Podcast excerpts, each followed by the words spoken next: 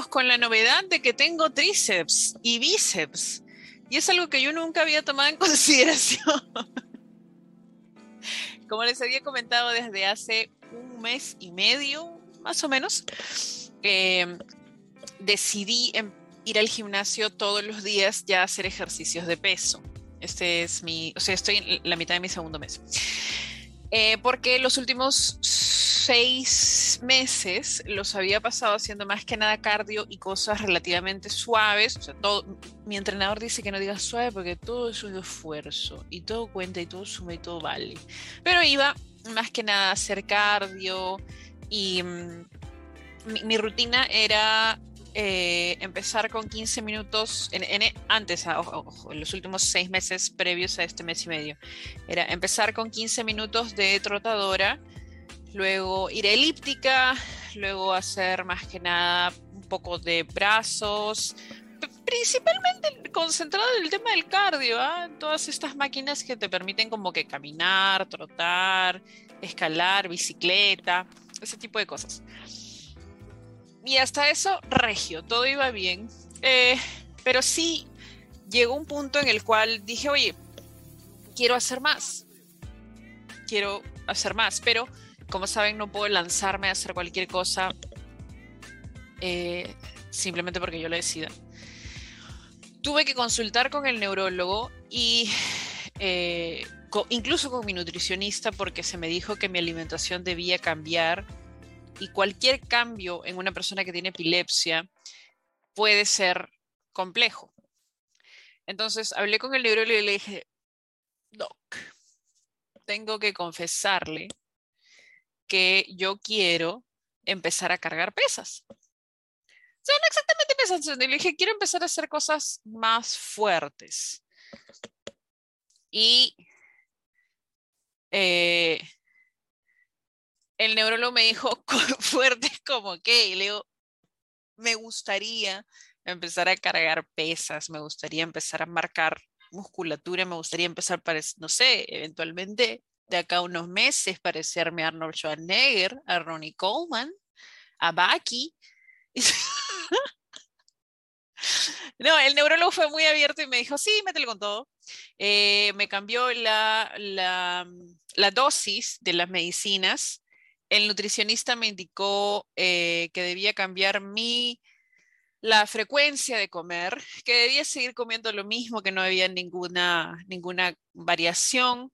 Eh, por ahí me recomendaron, bueno, el, como yo participo en Lima Corre y les había comentado que me regalan siempre proteína, y la verdad tengo cuatro potes de proteína, o sea, tengo proteína, amigos, hasta el 2040 porque siempre que participo en Lima Corre nos regalan tarros de proteína. Así que en ese lado estoy cubierta. Eh, y me dijo que sí, que lo podía tomar, no había ningún problema, pero que por el momento no haga nada de preentreno, porque tenía mucha cafeína y nada que yo sepa que vaya a alterarme como persona con epilepsia. Y me dijo, y después de allí, tú conoces tus límites, sabes que no puedes hacer nada en plano inclinado, nada colgando la cabeza, porque podría provocarte un mareo y, o sea, sacazonapan, como dirían en el chavo. Me muero. No, no me muero, sino que me mareo y, y convulsiono. Ha pasado un mes y medio de entrenar básicamente todos los días, excepto la semana en la que tengo mi periodo menstrual, porque por recomendación de los doctores no puedo hacer eh, mucho esfuerzo.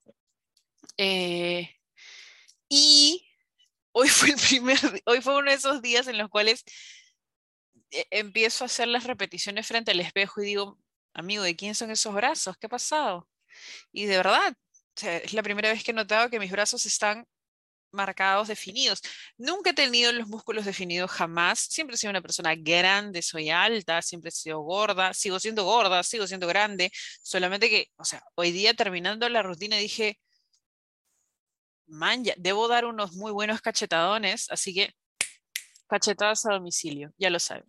Después de haber hecho esa maravillosa introducción, hoy, ¿por qué grité? Hoy vamos a hablar de tres animes que voy a recomendar. No, no voy a recomendarles, voy a obligarles, voy a obligarlos, voy a demandarles que vean. Tres animes que deben ver, porque Juana lo dice. Primero, primero y más importante, Eh, no, no es importante. Eh, finalmente pude ver la segunda temporada de One Punch Man. Eh, aquí viene un, tema con, con, las opiniones personales. Antes de ver la segunda temporada de One Punch Man, que me emocionaba mucho porque la verdad me gustó tremendamente la primera temporada me pareció muy divertida. Yo sé que One Punch Man es una parodia a este género en el cual siempre hay un superhéroe que parece nunca estar satisfecho con sus logros, de una manera casi enfermiza, busca siempre un rival mucho más fuerte y más grande, y siempre termina siendo el más fuerte del universo y no hay quien lo supere. Bueno, cosas por el estilo, ¿no?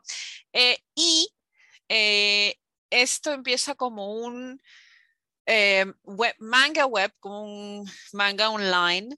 Em, y la primera temporada me pareció muy llamativa, primero por las historias, por todo el tema del hecho de que sea One Punch Man, o sea, es básicamente un superhéroe que puede derrotar a todos sus enemigos con un solo golpe. Imagínate cuán frustrante y aburrido es eso. La primera temporada me atrapó desde el primer episodio. Y luego sentí mucha curiosidad por ver qué era lo que pasaba en la segunda temporada.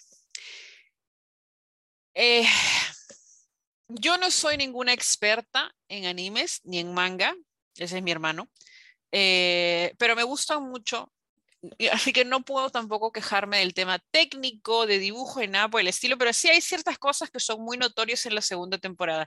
Yo les recomendaría que sí la vean para que puedan crear sus propias opiniones y si quieres crearte tu propia opinión, puedes ponerle pausa al podcast en este momento, aquí. Ajá allí. ¿Ya le pusiste pausa? ¿No? ¿Sí? Listo, ya le puso pausa. Porque igual no quiero, no quiero influenciar en la opinión de nadie. Pero en el caso de que ya lo hayas visto y, compartes mis opiniones, ha cambiado mucho. Mm, ha cambiado mucho. Una de las cosas que más me llamaba la atención en la primera temporada era justamente este estilo de dibujo, no sé si es que se llama así, de parodia. Había momentos en los cuales parecía realmente algo muy satírico en los cuales el dibujo de Saitama pues se veía completamente casi ridículo, que creo que es el punto de las parodias y las sátiras, ¿no? El, hecho de ridiculizar en lo que te estás burlando dentro de los parámetros de la parodia, ¿no? Porque hay referencias o, trata de hacer referencias a momentos en los cuales eh, el campeón finalmente va a tener el encuentro con la persona o el monstruo más fuerte de todo el planeta y lo mata de un golpe cosas por el estilo. La segunda temporada tiene mucho menos de esos momentos ridículos y satíricos que tanto me gustaron en la primera temporada. Em, son 12 episodios, no, es muy largo la verdad. Eh, y sí les recomendaría que lo vean porque mm, me gusta One Punch Man, incluso he empezado a leer el manga Em, y los personajes son muy llamativos, que eso es otra cosa que me llama bastante la atención. Ese es el primer anime que, de los tres que voy a hablar, es el tercero que recomiendo. No significa que sea malo, a mí me gustó, pero no me gusta que hayan sacado esos detallitos que tanto me llamaron la atención en la primera, como es el estilo de dibujo que básicamente ridiculizaba y que, o sea, es base de la sátira en lo que es el tema del superhéroe, el invencible. El segundo que voy a recomendar, y aquí ya empezamos con la obligación, o sea, va a haber examen sobre esto. Al final del podcast voy a hacer preguntas sobre esto. Osama Ranking. señor, un aplauso. Osama Ranking, también conocido como Ranking of Kings, es un anime de género de fantasía. Y se cae, creo que se llama, corríjanme, tampoco sé los términos de, esto. Eh, Maravilloso. la primera vez que mi hermano, mi hermano es mi dealer de animes últimamente, él me dice, hoy mira, ha salido esto, yo le digo, calla mierda. Y entonces, y entonces eventualmente le hago caso. Y eh, Fernando, mi hermano, me mostró el tráiler de Osama Ranking. Yo había visto un par de pósters, pero no le presté atención porque pensé que se trataba de algo para niños, porque a primera vista es lo que parece. Eh, cuando Fernando me muestra el tráiler, eh, digo, esta vaina no es para niños.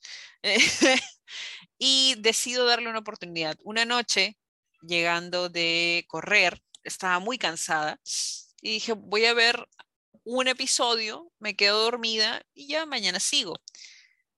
Amigos, me soplé todos los episodios esa noche. no dormí ni mierda por terminarlo. Solo hay una temporada, está en Crunchyroll, pero es la historia de un príncipe eh, que no se parece al resto de su familia.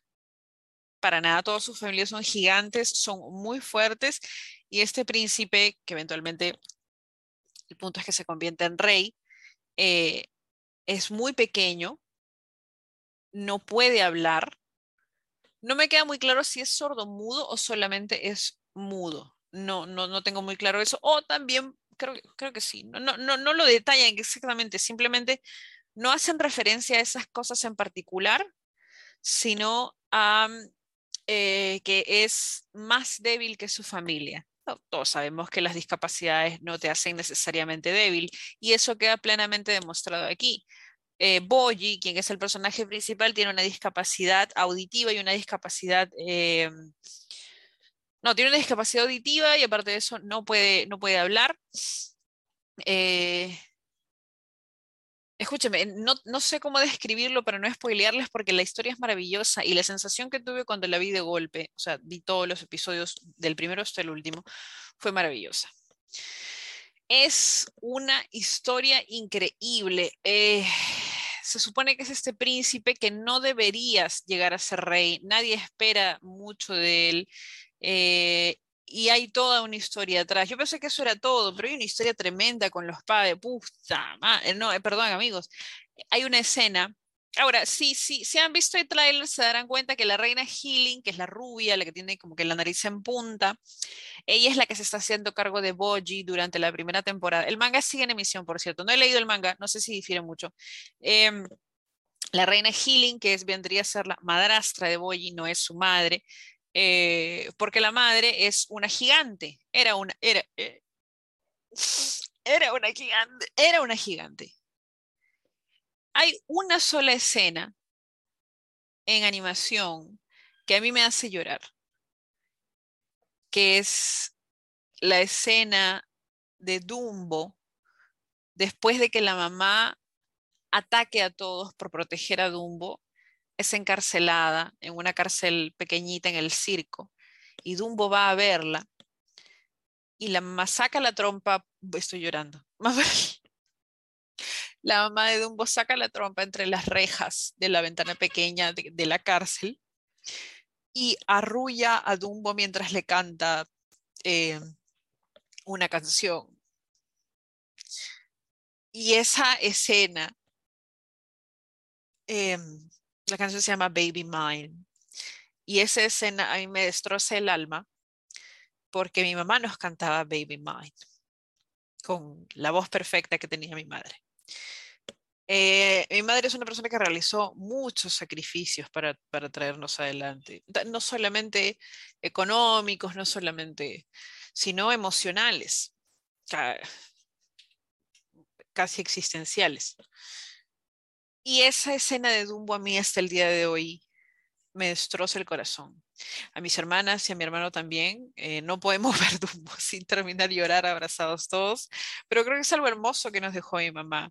Es uno de los momentos en los cuales aceptamos que somos vulnerables y nos abrazamos unos a otros, pero hasta el día de hoy, Baby Mind de Dumbo y esa escena es una lacrimógena para mí. Entonces, llega Ranking of Kings con una escena. no, no me importa si es el spoiler, igual lo vas a ir a ver, así que no me importa. Hay una escena en la cual se explica por qué la mamá de Boyi, la reina gigante, la que realmente debería estar con él, no está con él.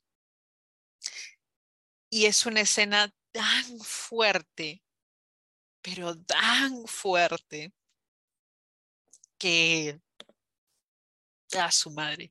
No, miento. Hay otra escena años después de que mi mamá falleciera que cuando la vimos con mis hermanos nos miramos entre nosotros y dijimos, puta madre. Y nos pusimos a llorar. Que es en Steven Universe, cuando Rose Quartz, antes de que toda la historia se volviera muy rara, le dice a Steven, eh, cada vez que tú te ames tal y como eres, esa seré yo amándote desde donde esté. Y eso es exactamente lo que decía mi mamá. Entonces nos golpeó. Y ahora fue muy parecido. Esta escena que es tan fuerte, tan fuerte, es bellísima.